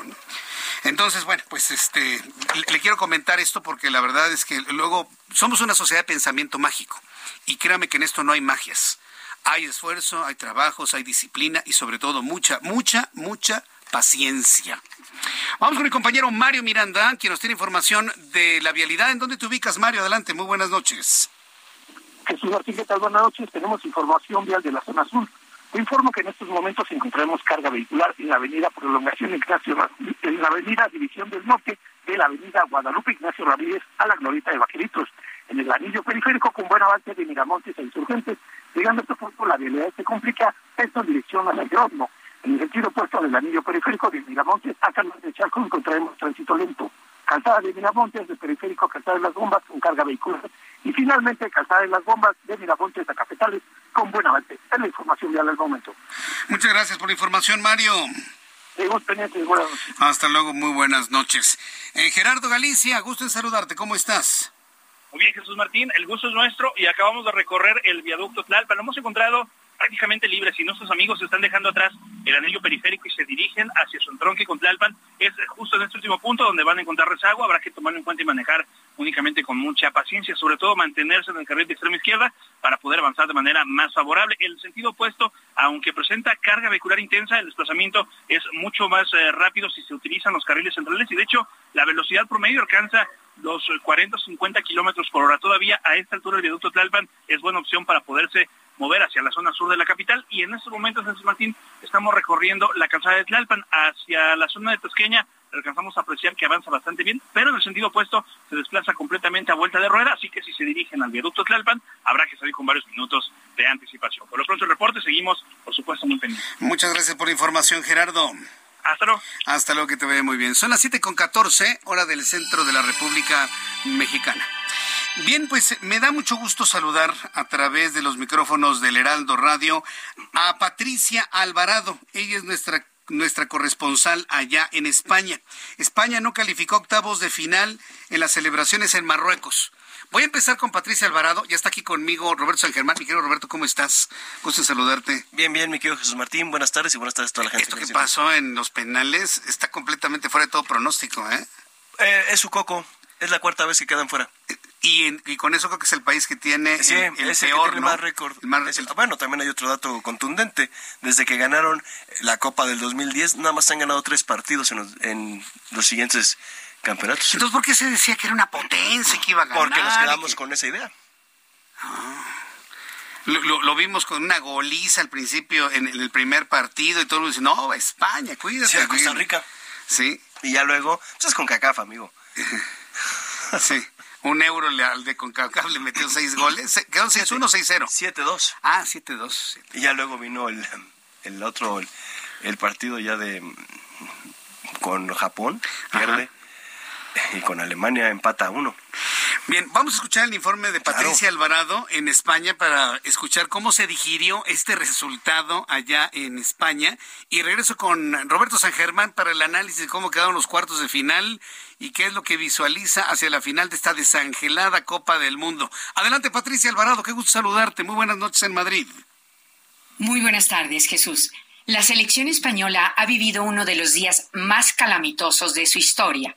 La derrota ante la selección de Marruecos en la tanda de penaltis fue fulminante, tras varios desatinos de los jugadores españoles que no pudieron entrar a octavos de final. Toda la prensa habla de la humillante derrota de España y de la sorpresa de los marroquíes que por primera vez en su historia lograron entrar en octavos de final. El contraste entre el abatimiento de los aficionados españoles y la euforia de los marroquíes fue muy marcada. En Marruecos, país que colinda con España por África a través del Mediterráneo, la alegría ha sido tal que hasta el mismísimo rey Mohamed VI salió a la calle de Rabat, la capital, para celebrar el triunfo. En España, en varias ciudades, miles de marroquíes festejaron con bengalas, cánticos y banderas su triunfo. Ciudadanos que son una buena parte de la inmigración desde hace generaciones en España, pero hoy estuvieron del lado de los suyos. En Madrid, en la Puerta del Sol, una loca alegría se apoderó de ellos en medio de un importante cinturón policial, al igual que en Barcelona, donde hubo algunos altercados. También ciudades como Bilbao o Málaga reunieron miles de personas. El entrenador de la selección española, Luis Enrique, hundido como el resto de la selección, con los ojos rojos de llorar, intentaba asumir esta amarga retirada. La prensa se ha apresurado a sugerir que debe pagar por sus errores. Él dijo que reflexionará y tomará una decisión. Mañana miércoles la selección dice adiós al sueño de Qatar. El avión que los trae a Madrid llegará por la tarde. Quizá el abrazo de los suyos los reconforte tras haber acariciado un sueño que se escapó en un segundo por una portería, por un penalti de un jugador marroquí. Adiós al Mundial. Jesús. Adiós al Mundial, Patricia Alvarado. Qué, qué crónica, ¿eh? Qué crónica. Bueno, tiene sus implicaciones políticas, sociales, geográficas, de, de migración también, que vamos a platicar con Roberto San Germán. Pero antes de regresar con Roberto, vamos directamente hasta la Cámara de Diputados con nuestra compañera Elia Castillo, quien nos informa lo que ya nos adelantaba Rubén Moreira hace unos instantes. Se acaba de votar en contra, no alcanzó la mayoría calificada el plan A del presidente de la República. Adelante, Elia. Muy buenas tardes, te saludo nuevamente con mucho gusto, Jesús Martín. Pues así es, con 269 votos a favor, 225 en contra y una abstención de 495 diputados presentes, el Pleno de la Cámara de Diputados desechó la iniciativa de reforma constitucional en materia electoral que deriva de la iniciativa enviada por el presidente Andrés Manuel López Obrador el pasado 28 de abril. Te comento que, bueno, entre eh, confrontaciones de la oposición y del bloque López Obradorista respecto a eh, los puntos que trataba esta iniciativa. Recordemos que buscaba modificaciones a 17 artículos constitucionales y entre eh, pues los elementos o los aspectos que planteaba era la desaparición del Instituto Nacional Electoral, así como la votación de o la elección de consejeros y magistrados a través del voto popular. Fue así como después de un debate de más de seis horas se aprobó esta, eh, perdón, se desechó este dictamen, no alcanzó justamente la mayoría calificada que se requiere para la aprobación de una reforma constitucional. El, presidente de la mesa directiva de la, de la Cámara de Diputados, eh, Santiago Krill, dictó eh, media hora no, no, no podría decirse de receso, cerró esta sesión y señaló que en media hora inicia la segunda sesión ordinaria de este martes para dar eh, pues inicio la discusión y votación del de dictamen o el llamado y famoso plan B enviado también por el presidente de la República Andrés Manuel López Obrador al mediodía de este martes que plantea pues, reformas a cuatro leyes secundarias así de eh, uno pues comprimir o, comprimir algunas eh, direcciones ejecutivas del Instituto Nacional Electoral, así como la desaparición de la sala especializada del Tribunal Electoral del Poder Judicial de la Federación, que entre otros aspectos, Jesús Martín, resuelve las quejas por actos anticipados de campaña y pre-campaña. De acuerdo al dictamen, a la iniciativa enviada por el titular del Ejecutivo, se buscan ahorros de 3.605 millones de pesos para destinarlos a programas sociales, principalmente a la atención para adultos mayores y al programa Jóvenes Construyendo el Futuro. Así que esperemos a que transcurra esta media hora y que inicie el debate de esta eh, iniciativa, también enviada por el presidente Andrés Manuel López Obrador, que se va a discutir con la dispensa de todos los trámites, es decir, fast track, y para ver cómo se desarrolla. Se espera que la madrugada de este miércoles sea cuando pues sea la votación final de estas iniciativas. Jesús Martín. Bien, pues eh, gracias por esta información, Elia. Eh, lo que se preveía, plan, plan A, ha quedado completamente enterrado. A ver qué vemos ahora con el plan B del presidente. Hay, hay receso en este momento, ¿verdad? Eh, se dio por concluida la primera sesión y se va a esperar media hora para iniciar la segunda. Correcto. No se le puede llamar propiamente receso, pero sí, hay una. Bueno, perfecto. Entonces termina una y estaré por empezar la otra. Bueno, pues mucha paciencia durante la siguiente sesión, Elia. Vamos a estar muy, muy atentos. Espero que te hayas llevado cobertores y todo lo demás. Pues sí, estamos preparados, pero también está pues, la, lo que comentabas hace un momento, lo histórico de este momento. Lo histórico, sin duda. Gracias, Elia. Que te vaya muy bien. Éxito. Muy buena tarde. Hasta luego, que te vaya muy bien. Muy buena tarde. Son las 7 con 22, tiempo del centro de la República Mexicana. Roberto San Germán. No había caído yo en la cuenta de que un triunfo de los Marruecos sobre los españoles tiene unas implicaciones sociales, políticas, históricas, de migración. Sí. Impensables, ¿eh? Sí, sí, sí. Moros contra españoles. Mores contra españoles. Moros españoles. La, la venganza finalmente. 900 mil marroquíes viven en España. Sí. Es más, el que mete el último penal nació en Madrid, Hakimi. Era de las básicas del Real Madrid. Luego se fue a, a Inglaterra y ya luego pasó a Italia. Si no, re- si no me recuerdo al Inter, de Milán lo compraron. Entonces, pues sí, el, el portero Bono juega en el Sevilla, el que les atajó los tres eh, penaltis. La verdad es que es interesante lo que hizo Marruecos hoy. Es el cuarto equipo africano que pasa esta siguiente ronda en la historia. Pero tú, tú le ves vida a Marruecos después ahora de los cuartos de final o ya Estos con equipos las se crecen. Es que estos equipos se van a crecer. ¿Qué tienen que perder? Nada. Ya lograron un objetivo. Ya se echaron a los españoles. Ahora tocan los portugueses. Cristiano Ronaldo. Ahora bien, ¿qué es lo que tú visualizas en los en los cuartos de final? Porque tenemos ahí un partido que se me antoja mucho, que es el de Francia y Inglaterra, pero los demás no se me antoja Países verlos, ¿eh? Bajos, Argentina puede estar interesante. ¿No? El que dices Inglaterra, Francia también es bueno. El, el otro que se viene ahorita, Marruecos, Portugal. ¿No? Y Brasil, Croacia.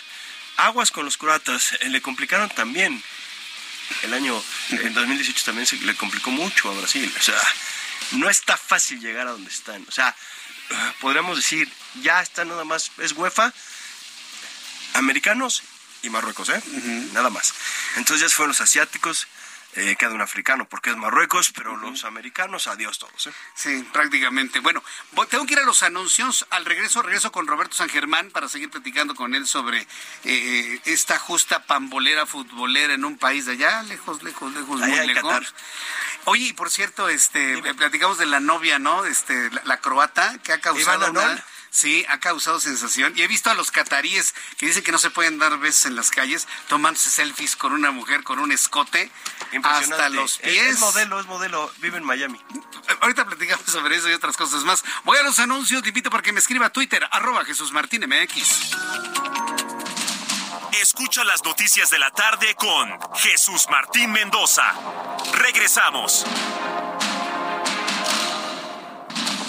Continúa Heraldo Noticias de la tarde con Jesús Martín Mendoza.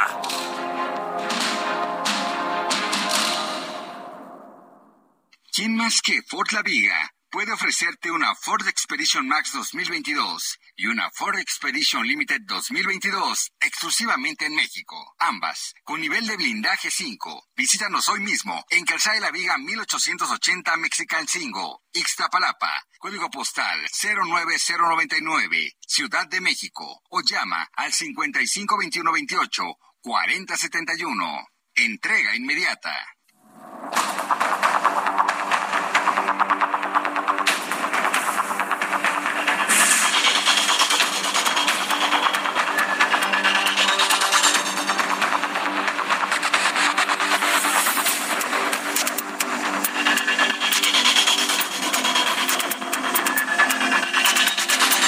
Son las 7.31, las 7.31 hora del centro de la República Mexicana.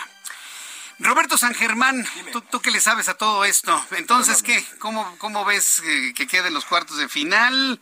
De- ya así como que futureando, saca tu bola de cristal. Pero más que tu bola de cristal, tu conocimiento de fútbol. Y tú dime cómo ves las cosas, tomando en cuenta que este mundial ha sido de sorpresas y de cosas Muchas raras. sorpresas, muchas sorpresas. Yo creo que no veo a Portugal tan fuerte. Creo que Portugal va a echar a Marruecos, pero con Brasil ahí va a parar. Y creo que eh, del otro lado no veo tampoco así como que tú digas avasallador a- al equipo de Argentina. Creo que puede darle pelea a Países Bajos, pero no estoy diciendo del otro lado. Del otro lado se podría dar una semifinal eh, que es el, el clásico americano, en donde sería Brasil-Argentina, y creo que Argentina no tiene nada que hacer con los brasileños. Entonces, por un lado veo a Brasil y por el otro lado veo a los franceses. Creo que Francia también trae un equipo y sería una final de ensueño, ¿eh? Una final de ensueño. Sería un part- creo que sería un muy buen partido porque tampoco creo que Brasil ha tenido buenos rivales. ¿Brasil-Francia? Sí.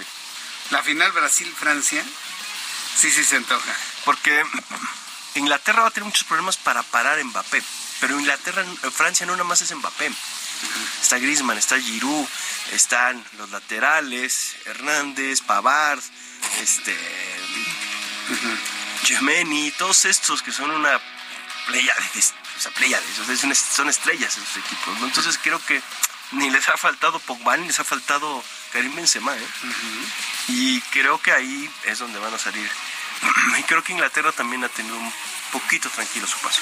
Muy bien. Bueno, pues entonces, Fran- no, si es Francia-Brasil, yo voy Francia. ¿eh? Y además eh, sería Sí. interesante ver esa final Francia-Brasil porque para Pelé o Rey, pues le gustaría ver la final de Brasil contra Francia porque él dice que su heredero no es Neymar, es Mbappé. Ah, mira.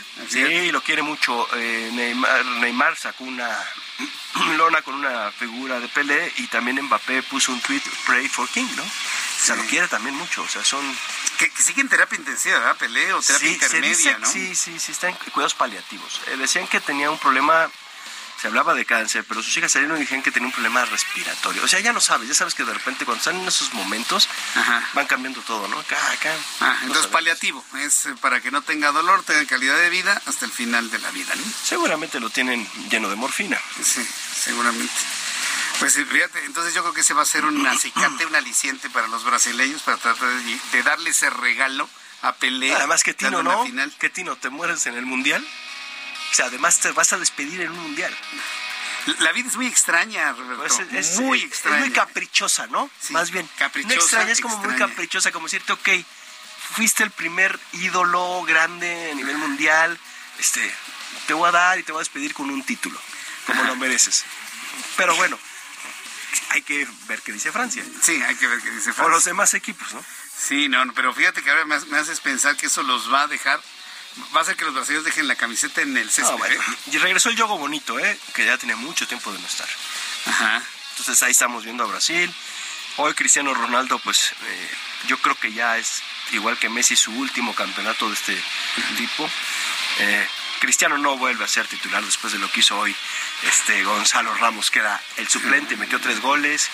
Fernando Santos, que es el director técnico, le va a decir, a ver, compadre, tú tienes 37, este hombre es la nueva camada. Eh, Marruecos va a jugar a lo que le jugó España, latigazos, y los va a poner en problemas, ¿eh? No es tan buena la defensa portuguesa. Si le juegas por el lado de Pepe, es el central, el jugador más viejo en anotar un gol en la Copa del Mundo que fue hoy de cabeza, 39 años, le vas a hacer daño. Bien, mi querido Roberto, pues eh, veremos qué es lo que sucede. Ahora que mencionabas a Messi, ¿qué te parece esta petición para que sea personaje non grato en México? No tiene ni pies ni cabeza, ¿no? Sin palabras, amigo, este, no, no voy a gastar... ¿No vas a gastar no voy a gastar lo poco que me queda de voz para hablar de una idiotez de esa magnitud en donde estamos más preocupados por un TikTok de Otamendi en donde se ve esto, a estar preocupado por Rosa Isela, por Ivón, por Lupita, por Carmelita, por todas las mujeres de este país. Sí, personas no gratas son los violadores, los pedófilos. Pues claro. Los, la, la gente que se pasa con las mujeres. Esos sí son personas no gratas. Esos sí los tendríamos que hacerles algunas cosas fuertes. No soy Dios, no, no, no estoy para castigar. Pues no, pero, Pero podría sí. ser non grata una persona que sube pornografía, diputado. Pornografía. También Sí, claro. ser, este- Y esa persona que sube pornografía está pidiendo que no sea non grato. Pero además, Lionel a ver, espérame, pero te voy a decir algo. O sea, Dilo, la, dilo, playera, la playera de México es una marca que patrocina, una marca alemana que patrocina la selección, amigo. Creo que la, la que debería hacer la demanda, pues, o lo que debería estar pidiendo sería la marca alemana. Pues sí, en todo Porque caso. además México le da el usufructo, pues tiene los derechos por parte de la federación. Entonces, no sé qué está buscando esta señora. Creo que hay cosas más interesantes en este país como para estar pensando si Lionel Messi es una persona no grata para este país. O sea, de verdad... ¿Qué dijiste que eres? ¿Una qué? Una i- idiotez. Pero no digo otra cosa, no digo el verbo de lactar. Sí, sí, sí. Porque... No, no, no. O sea, Sí. de verdad es, es una cosa...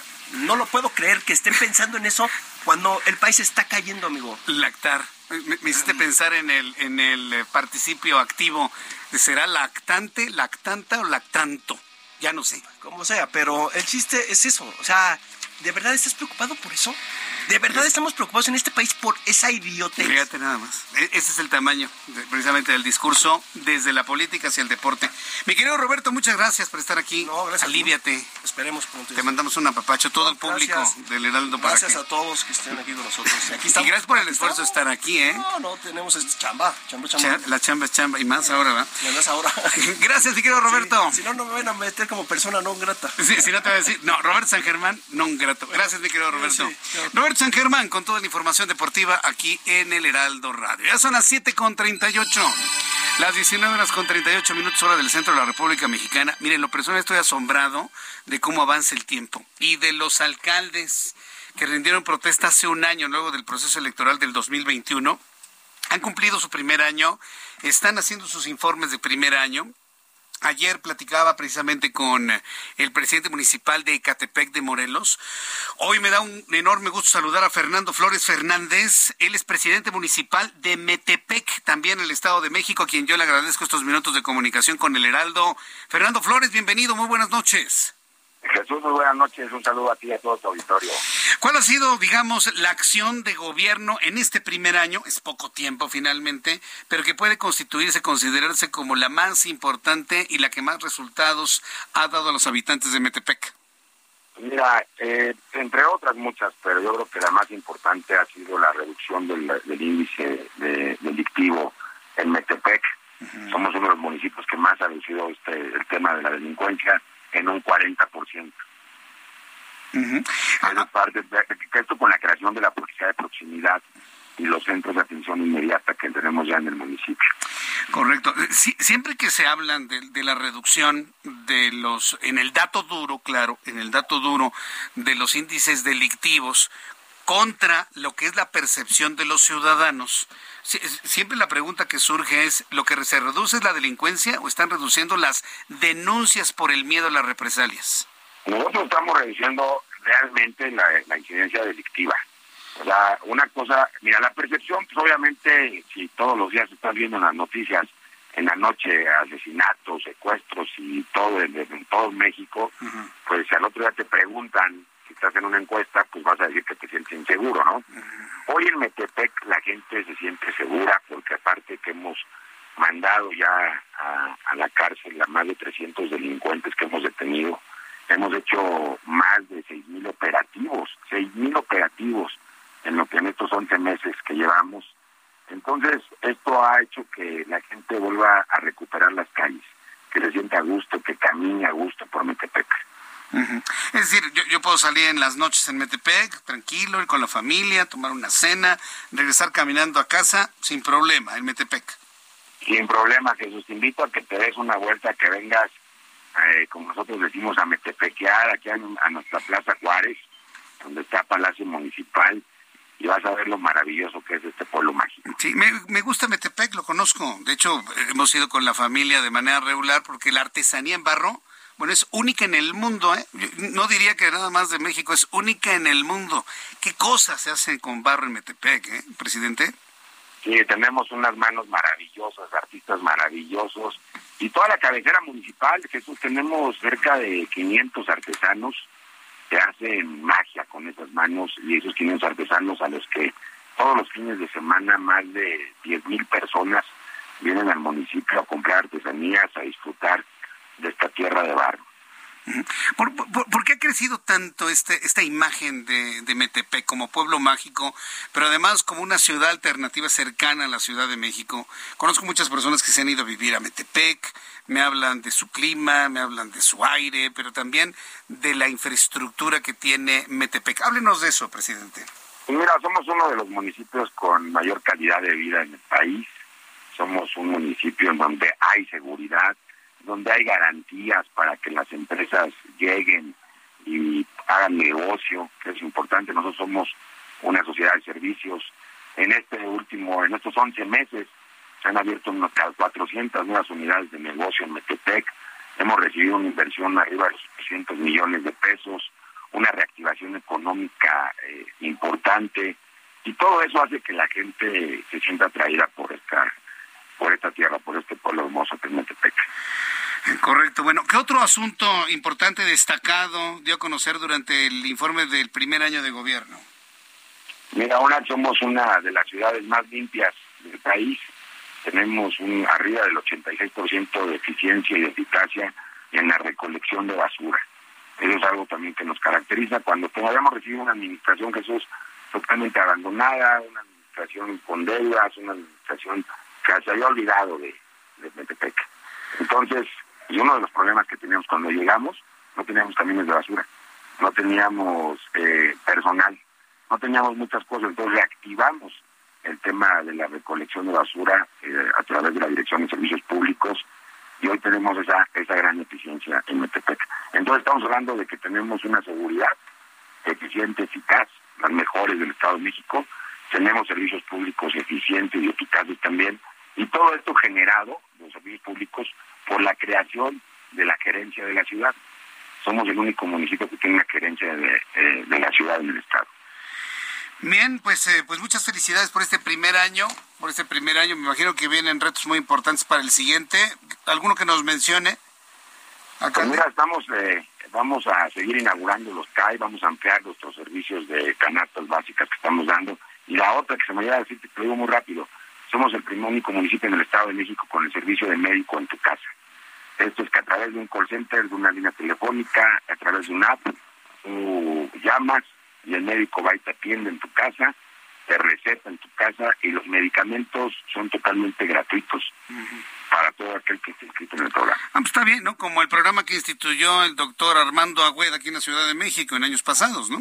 Es correcto. Sí, sí, lo conozco, que por cierto, un programa multipremiado que hoy ya no tiene ni sombra por aquí, pero qué bueno que usted allá en Metepec lo está retomando, porque ha sido un programa, pues, inclusive aplaudido a nivel internacional, presidente. Sí, aquí lo, esas buenas prácticas yo creo que hay que hacerlas en todos lados. Es una buena práctica, aquí nos lo pidieron mucho durante la campaña, y bueno, pues el día de hoy ya es una realidad.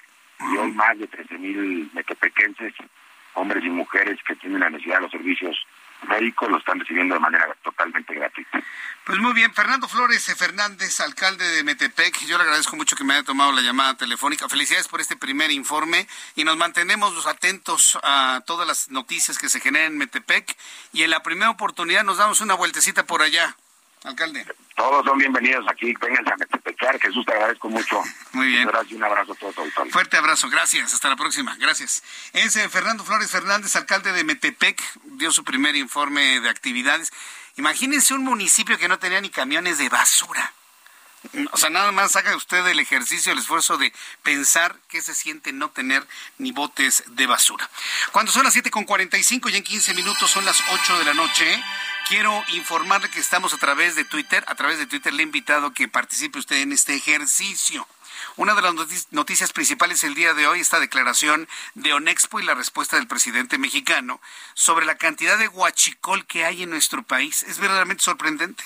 Según esta organización de expendedores de petróleo, la ONEXPO, hay más tomas clandestinas que gasolinerías legales. Tomas clandestinas, 30 mil. Gasolinerías, 13 mil. Imagínense, menos de la mitad de las picaduras a las tuberías de petróleos mexicanos. ¿Qué dijo hoy el presidente? Que eso no es cierto, que él tiene otros datos. Que eso no es verdad, que él ha combatido el huachicol en más de un 90%. Y Onexpo dice, no, hombre, se la roban todos los días la gasolina. Entonces en Twitter le estoy preguntando, dice Onexpo que hay más tomas de robo de gasolina, 30 mil, y de que de gasolinerías, 13 mil. López Obrador dice que no es cierto. ¿A quién le crees? Hasta este momento, en nuestras formas de consulta a través de Twitter, arroba Jesús Martín MX, el 96% de las personas nos dicen que le cree a la Onexpo solamente el 4% le cree a Andrés Manuel López Obrador. Yo le invito para que me diga usted eh, a quién le cree en todo esto. Digo, finalmente es un asunto de confrontación de fuentes. Finalmente Onexpo pues tiene datos de, de campo de los lugares donde se está robando la, la, gasolina. Y pues le invito para que entre a Twitter, arroba Jesús Martín MX, y me diga usted qué es lo que piensa, qué es lo que opina, y participe usted en este, pues, este sencillo sondeo que estamos haciendo a esta hora de la tarde.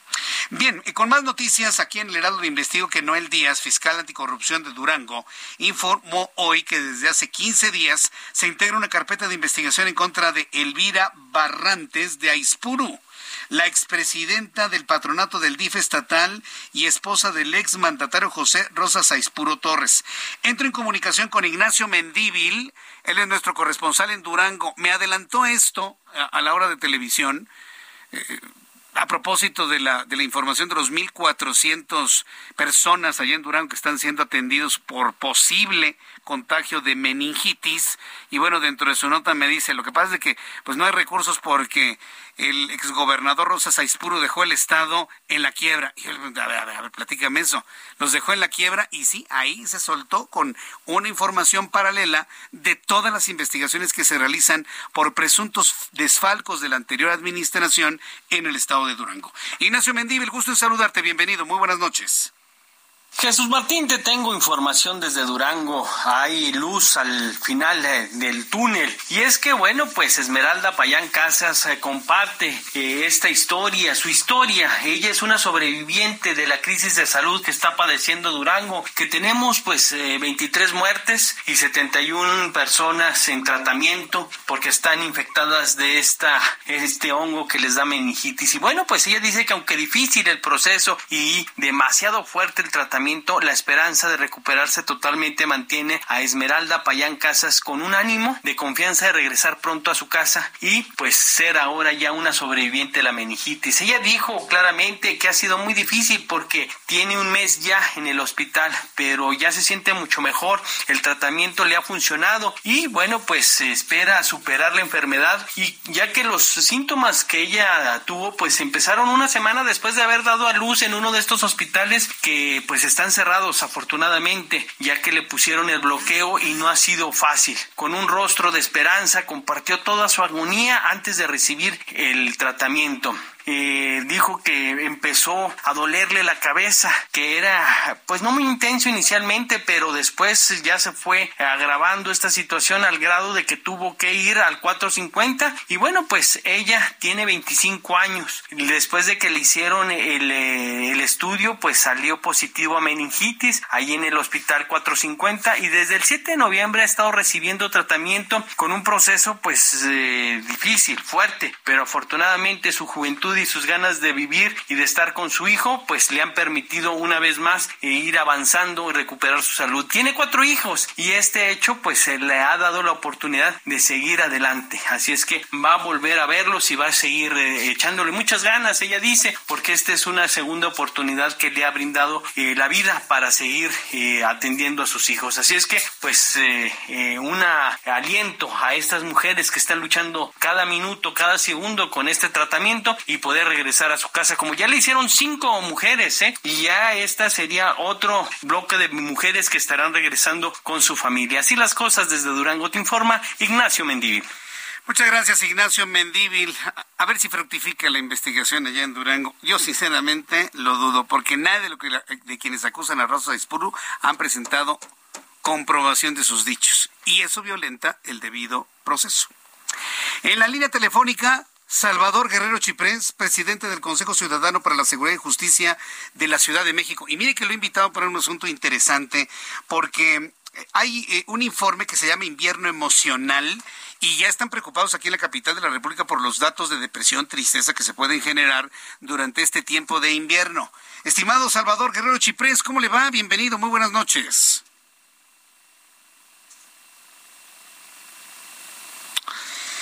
Yo nunca he entendido por qué las personas dicen sentirse tristes o deprimidas durante este tiempo. Las fiestas de decembrinas son bonitas, los colores, las luces, el significado del nacimiento de Cristo, hombre. Es el nacimiento de Jesús. ¿Quién no recuerda con amor el nacimiento de sus hijos? Ah, bueno, pues deberíamos ver el nacimiento de los hijos en el nacimiento de Jesús en Navidad ¿Cuál tristeza? Pero hay gente que está totalmente deprimida. Salvador Guerrero Chiprés, ¿ya me escucha? Sí, te escucho, ¿me escuchas tú, Jesús? Sí, sí, todo muy bien, gracias. Qué buena idea, ¿eh? De estar revisando este tema de depresiones y de tristezas. Salvador Guerrero, ¿Cómo, es esto? A ver, coméntenos. Bueno, es el tercer año que nosotros en el Consejo Ciudadano y desde la capital nacional para todo el país impulsamos este programa que se llama Invierno Emocional, que tiene que ver con reconocer que hay un trastorno afectivo emocional que ocurre en la etapa final del año e inicios del siguiente. Y básicamente se refleja en los temas que tienen que ver con el aislamiento, con la depresión, con la depresión profunda, inclusive la tentativa suicida. Entonces, el Consejo ha diseñado una propuesta de atender esta fatiga, esta pérdida de interés por actividades que se disfrutaban, estos problemas para dormir o exceso de sueño y desesperanza que se presentan en esta época, Jesús, a eso se refiere este programa que tenemos en el Consejo, que es Invierno Emocional, y déjame decirte que tenemos 12.024 atenciones en la temporada del 20 al 20 del 20 al 2021 y en lo que va del año 10.431. Creemos que es importante atendernos, asumir que podemos estar sanos y que hay al mismo tiempo una disminución respecto a los dos años previos cuando hubo una etapa más álgida de la pandemia, cuando llegó a ver la pandemia, en que sí había mucho más reportes, pero los tenemos en esta época y hay que atenderlos. Entonces, estamos ofreciendo nuestra línea de atención, que es contención em, emocional, la provisión de primeros auxilios psicológicos ante esta fatiga emocional, ante la tristeza, la pérdida de interés por actividades productivas, familiares, inclusive la participación en lo que ofrece el mercado de manera pues me parece muy oportuna. Entonces hay que acompañar la reactivación, pero hay que ser cautelosos respecto de cómo nos sentimos. Eh, eh, ¿Cuál es el número telefónico donde el público debe comunicarse si necesita ayuda emocional? Es el 55 55 33 5533. Ah. Tenemos un WhatsApp, atendemos de manera gratuita 24/7 y en esta época, insisto, es importante que no nos sintamos solas, solos y atendamos esto que suele ocurrir. Esto es algo que está en la literatura internacional desde los años 80 que asocia la temporada con situaciones de ansiedad, de depresión y de depresión profunda. Salvador Guerrero Chiprés, muchísimas gracias por esta participación en este programa de noticias aquí en El Heraldo. Muchas gracias. Abrazo, Jesús. Buenas noches. Gracias, siempre muy agradecido. Muchas gracias. Adiós. Salvador Guerrero Chipres, presidente del Consejo Ciudadano para la Seguridad y Justicia de la Ciudad de México. Con esto nos despedimos. Muchas gracias por su atención, por su compañía. Le invito para que mañana nos reencontremos. Dos de la tarde, Heraldo Televisión, canal 8.1, televisión abierta, 161 de Sky HD. Y a las seis de la tarde, Heraldo Radio, en todas las emisoras del Heraldo Radio en la República Mexicana y en los Estados Unidos. Yo soy Jesús Martín Mendoza por su atención. Gracias y le deseo que tenga muy buenas noches. Esto fue Heraldo Noticias de la tarde con Jesús Martín Mendoza.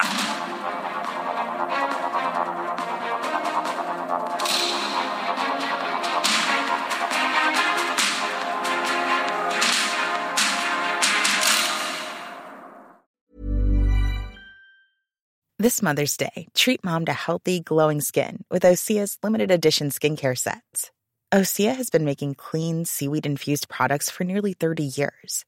Their advanced eye care duo brightens and firms skin around your eyes, while the Golden Glow Body Trio nourishes and smooths skin all over. Go to OSEAMalibu.com and use code MOM for 10% off your first order site wide.